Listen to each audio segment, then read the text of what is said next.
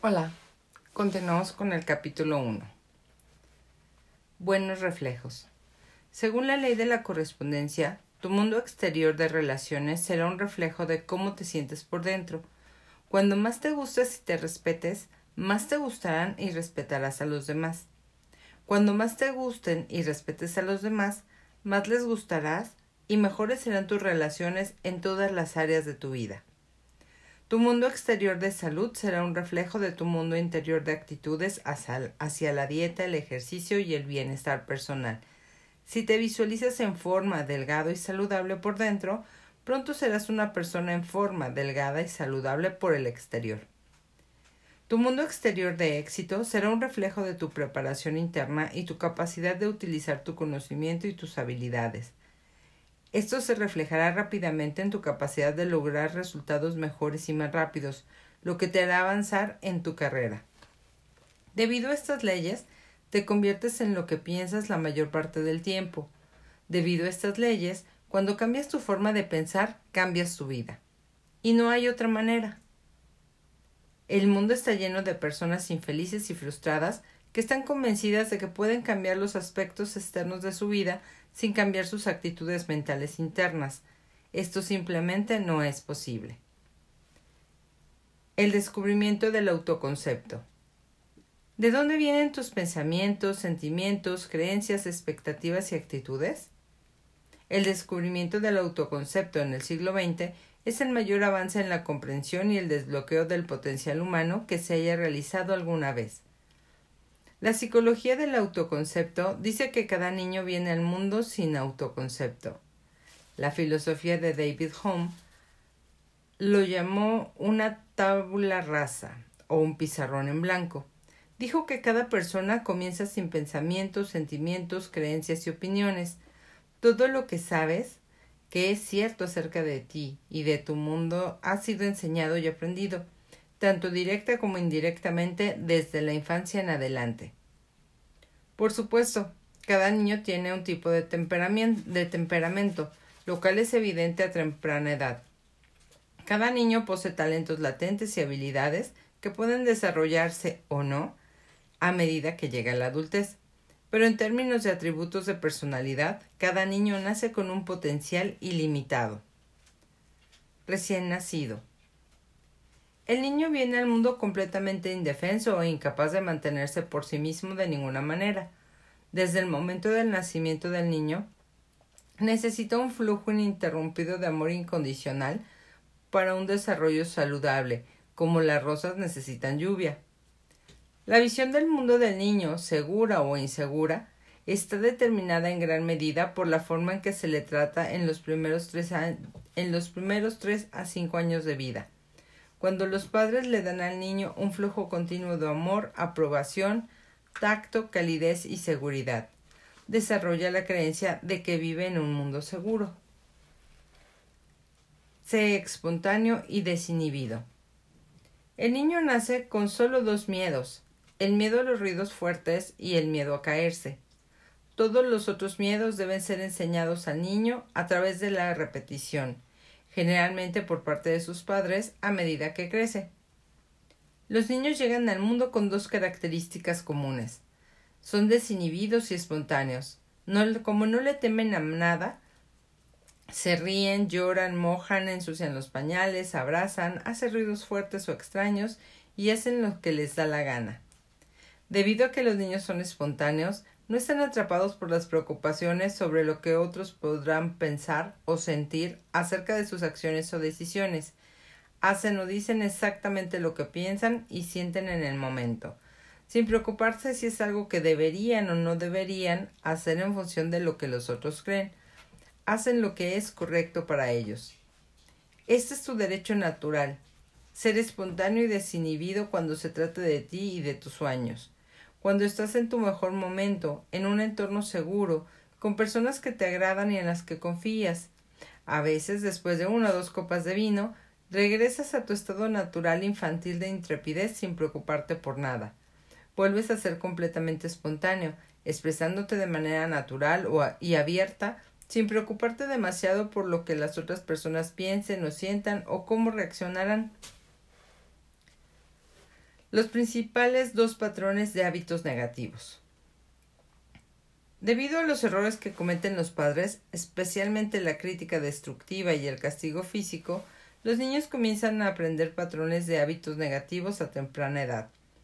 Estos patrones de hábitos negativos luego se alojan en la mente subconsciente del niño y determinan la personalidad a lo largo de su vida. En psicología hay dos patrones de hábitos negativos principales, el patrón de hábito negativo inhibidor y el patrón de hábito negativo compulsivo. Los llamamos miedo al fracaso y miedo al rechazo. Son los principales obstáculos para el éxito y la felicidad para ti o para cualquier persona. El primero de ellos, el miedo al fracaso, el patrón de hábito inhibidor negativo, se aprende cuando se le grita o se le castiga físicamente al niño por intentar o probar cosas nuevas. Debido a que los niños son naturalmente curiosos, quieren tocar, probar, sentir y experimentar todo en su pequeño mundo. Ellos son completamente valientes, tomarán cuchillos afilados, se pararán en los bordes de los edificios y correrán hacia los coches. Los padres deben pasar los primeros años de la vida de sus hijos evitando que se maten accidentalmente. Con exasperación los padres dicen cosas como Alto. no toques eso. o aléjate de ahí. Peor aún, los padres a menudo castigan físicamente a los niños, dándoles nalgadas en un intento de disuadirlos de experimentar e intentar cosas nuevas. No puedo hacerlo. Esto pronto crea en el niño el miedo al fracaso, que se expresa en el pensamiento y en el sentimiento de no puedo. Cuando el niño ha sido criticado destructivamente o castigado físicamente durante la primera infancia, este miedo al fracaso puede continuar en la vida adulta. Cada vez que el adulto se enfrenta a una nueva oportunidad para probar algo nuevo o diferente, la reacción automática generalmente experimentada en el plexo solar será no puedo. Por el resto de la vida de la persona, el miedo al fracaso tendrá una gran influencia para determinar lo que hace, a dónde va, los trabajos que elige, el círculo social que construye a su alrededor la forma en que cría a sus hijos y trata a su cónyuge, y así cualquier factor de su vida. El miedo al fracaso se cierra sobre el adulto como una nube negra. Muchos adultos reaccionan ante la posibilidad de fallar exactamente como un niño que tiene miedo a recibir una paliza por hacer algo mal. ¿Recuerdas el ejemplo sobre el jardín? La idea de no puedo es una hierba que necesita ser arrancada del jardín. Esa reacción automática no significa que la idea sea verdadera, significa que es un patrón de pensamiento que se ha convertido en un hábito, y los hábitos se pueden cambiar. A través de la conciencia y la decisión, puedes desarrollar nuevas y mejores formas de pensar y de reaccionar. Eventualmente puedes convertirte en una persona completamente positiva. El miedo al rechazo. El segundo bloqueo para cumplir con tu potencial es el patrón compulsivo del hábito negativo, el miedo al rechazo o a la crítica. Este patrón de hábito se aprende cuando el niño se convierte en la víctima del amor condicional. En un intento por controlar y manipular a sus hijos, los padres a menudo condicionan su amor al hecho de que los niños hagan exactamente lo que el padre desea, cuando lo desea, de la manera en que lo desea. El niño en crecimiento, que depende del amor de sus padres por su sensación de seguridad, pronto descubre que está a salvo solo cuando hace lo que mamá y papá quieren.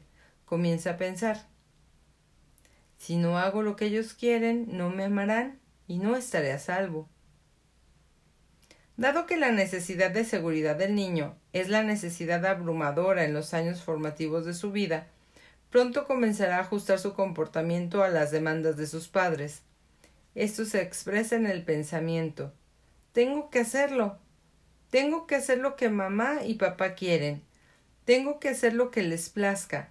Tengo que hacer todo lo que ellos quieren que haga. El patrón continúa. Cuando el niño crece, el patrón de hábito negativo inhibitorio, el miedo al rechazo y la crítica, desencadenado por la amenaza de retirada del amor o de la aprobación, hace que se vuelva hipersensible a las opiniones de los demás. En casos extremos, El adulto no puede tomar una decisión sin estar seguro de que las otras personas en su vida aprueban por completo esa decisión. Siempre tiene que obtener la aprobación de alguien o de varias personas antes de que pueda comprar una prenda de vestir o un coche nuevo. Se siente muy incómodo ante la sola idea de tomar cualquier tipo de decisión en la que alguien más lo desapruebe o lo critique. El patrón de hábito negativo compulsivo se siente en forma de estrés o dolor en la parte posterior del cuerpo, cuando una persona piensa tengo que hacerlo. Sus músculos se tensan, comenzando por el cuello y moviéndose hacia abajo por la espalda. Como adulto, cuando te sientes presionado para actuar, para complacer a alguien más, para hacer un trabajo a tiempo y que tu jefe no se enoje, es posible que comiences a sentir dolor en toda la columna vertebral. Pero cuando el trabajo está completo, el dolor desaparece. Unas palabras de Cristina. El miedo al rechazo y el deseo de una relación feliz con los demás es un tema importante en la terapia, una vez trabajé con una joven de unos veinte años que no podía tomar decisiones porque tenía miedo de que fuera una decisión incorrecta y que alguien la desaprobara. La idea de tomar cualquier decisión causó su ansiedad extrema. Como resultado, tuvo problemas en sus relaciones. Era tan sensible a la aprobación o la desaprobación de la otra persona que nunca podía tomar una decisión de manera independiente. El problema era que ella intentaba hacer lo que creía que la otra persona quería que fuera. Inevitablemente, la relación se derrumbaba porque no había autenticidad entre ellos. Con el tiempo, aprendió que para establecer una, una, conexión auténtica con otra persona, necesitaba tener una relación auténtica con su verdadero yo. Su miedo al rechazo estaba profundamente arraigado en ella, no podía aceptar que era una persona realmente valiosa e importante. La alenté a aceptar la idea de que quería estar con alguien que la quisiera tal como era, no a una versión falsa de ella. Ella aceptó esta idea de todo corazón, comenzó a salir con gente nueva y se mantuvo una perdón, y se mantuvo tan auténtica como le fue posible. Finalmente se encontró en una relación con un hombre genial que realmente la quiere y la respeta. Han estado juntos por más de seis meses. Todavía tiene dificultades para afirmar sus gustos y sus aversiones, pero se siente mucho más cómoda con la idea de que si toma una decisión y no funciona, puede hacer otra elección la próxima vez. Deficiencia de amor. En algunos países del tercer mundo, los niños crecen en áreas donde no hay suficiente calcio en su dieta. Debido a esa deficiencia de calcio, los huesos de sus piernas nunca se forman correctamente, dejándolos con las piernas arqueadas, incapaces de enderezar completamente sus miembros inferiores. Un niño que ha experimentado deficiencia de calcio en la infancia puede ser claramente reconocido en la edad adulta por sus piernas arqueadas. Pero un niño que ha sido criada con una deficiencia de amor no lo demuestra tan obviamente en el exterior. Solo cuando interactúas con personas infelices, frustradas, enojadas o deshonestas, te das cuenta de que algo anda mal. Prácticamente todos los problemas de los adultos y también los problemas de los adolescentes se remontan a la retención o falta de amor durante los primeros años de la infancia. Cuando agregas crítica destructiva a la mezcla, muy a menudo produce un adulto que tiene los dos patrones de hábitos negativos, el inhibidor y el compulsivo, que va por la vida diciendo no puedo, pero tengo que hacerlo. o tengo que hacerlo, pero no puedo. Prácticamente todas las emociones negativas que hacen que una persona no avance en la edad adulta son plantadas como semillas por la, por la crítica o la negligencia de los padres en los primeros años de vida, cuando el niño es muy sensible, está completamente indefenso e ignora lo que está sucediendo. Cuando ves a un adulto disfuncional, ves los resultados de una infancia disfuncional. Cambiando tu autoconcepto. Perdón. Una vez que conoces una vez que conoces el origen de tus emociones negativas, ¿cómo vuelves a tu mente subconsciente y las corriges? Esto nos lleva al papel que juega tu autoconcepto en tu forma de pensar y sentir. Tu autoconcepto se compone del paquete de creencias, principalmente de otros, que has asimilado acerca de ti y aceptado como verdadero.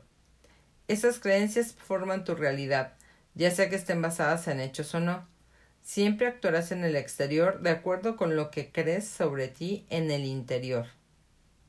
Tu autoconcepto se, se compone de tres partes tu yo ideal, tu autoimagen y tu autoestima. Examinemos cada una en orden.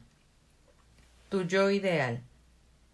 Tu yo ideal está compuesto de los valores, virtudes y cualidades que más admiras en ti y en otras personas. Es un compuesto de la persona que te gustaría ser en el futuro. Tu yo ideal también está moldeado por tus esperanzas, tus sueños, tus planes, tus metas y tus aspiraciones. Cuantas más cosas quieras ser, hacer y tener en tu vida, más poderosa será la influencia de tu yo ideal que tu yo ideal tendrá en tu comportamiento. Las personas exitosas y felices tienen muy claros sus objetivos y sus ideales. Se toman bastante tiempo para pensar sobre lo que más valoran, defienden y creen. Establecen la integridad como el principio organizador de su vida y continuamente se esfuerzan por ser, por ser mejores, para convertirse cada vez más en lo que son realmente capaces de llegar a ser.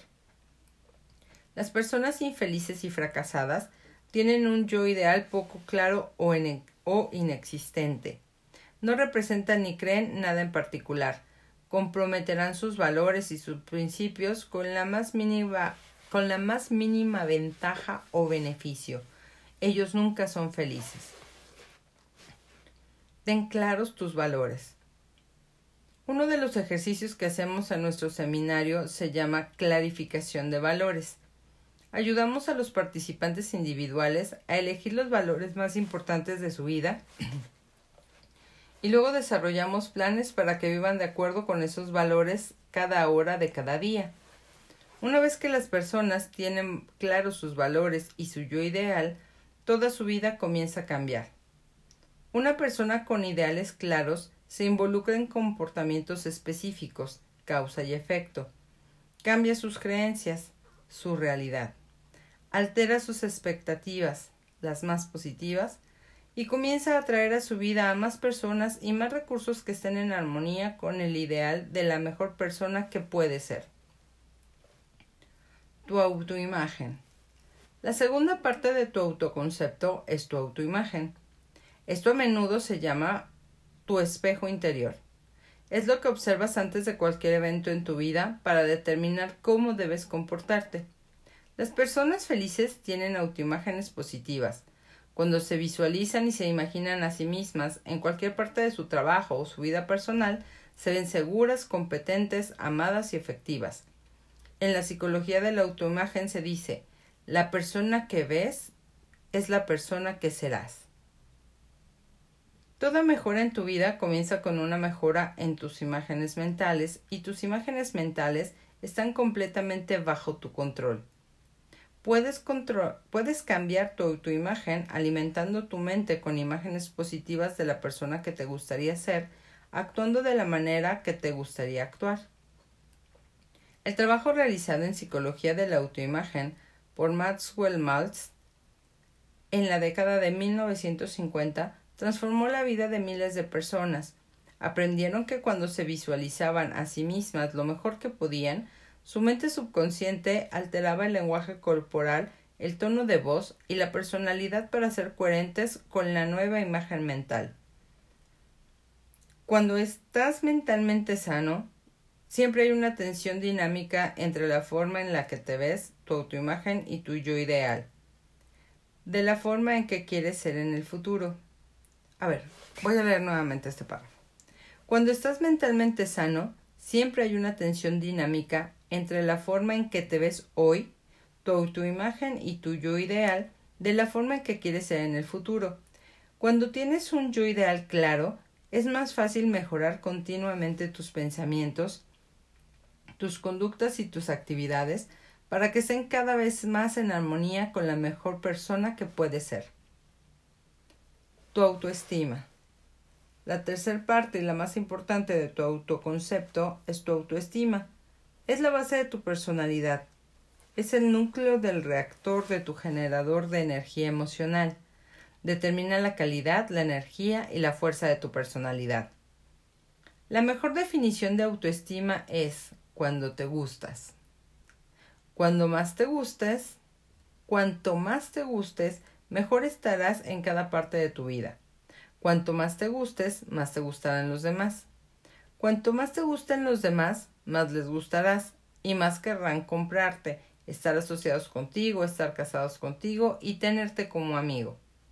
A lo largo de tu vida encontrarás que las personas con la mayor autoestima tienen las personalidades más positivas y son las más populares donde quiera que vayan. Parece ver una correlación directa entre la autoestima, el éxito y la felicidad en cada área de la vida.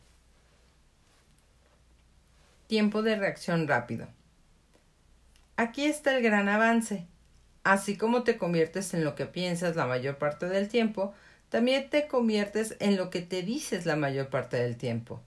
La mayoría de tus emociones está determinada por la forma en que hablas contigo a lo largo del día. Cuando hablas contigo de una manera fuerte y positiva, utilizando afirmaciones positivas sobre la persona que idealmente te gustaría ser, estos comandos son aceptados por tu mente subconsciente y de inmediato influyen en tus pensamientos, tus sentimientos y tus comportamientos. Las palabras más poderosas que puedes usar para desarrollar tu autoestima son me gusto a mí mismo. Cada vez que dices me gusto, tu autoestima se incrementa. A medida que tu autoestima aumenta, tu autoimagen mejora. A medida que mejora tu autoimagen, sientes que avanzas hacia la persona ideal que deseas ser tu personalidad completa entra en equilibrio, comienzas a evolucionar y a crecer de una manera positiva. Toma el control de tu evolución como persona. Maravillosamente, no importa qué te haya pasado en la primera infancia para disminuir tu autoestima o dañar tu autoimagen, pues como adulto puedes tomar el control completo de la evolución de tu propia personalidad puedes tomar una decisión ahora mismo para convertirte en una persona completamente positiva.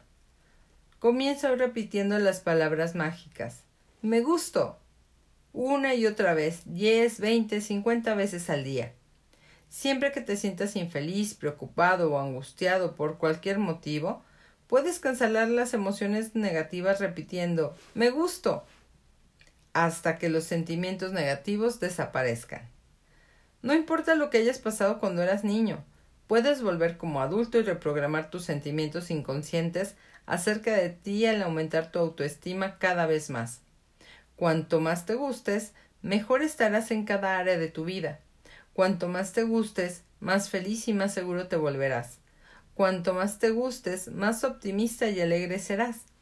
Cuanto más te gustes, más cambiará tu vida para mejorar. Ejercicio. Escribe una lista de las tres cualidades que más te gustan de ti. Por ejemplo, ¿por qué eres buena persona? ¿Cuáles son tus mejores cualidades?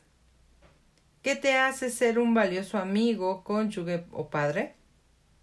Siempre que pienses en estas cualidades, puedes mirarte al espejo y decir con convicción, me gusto. Hasta aquí el capítulo de hoy.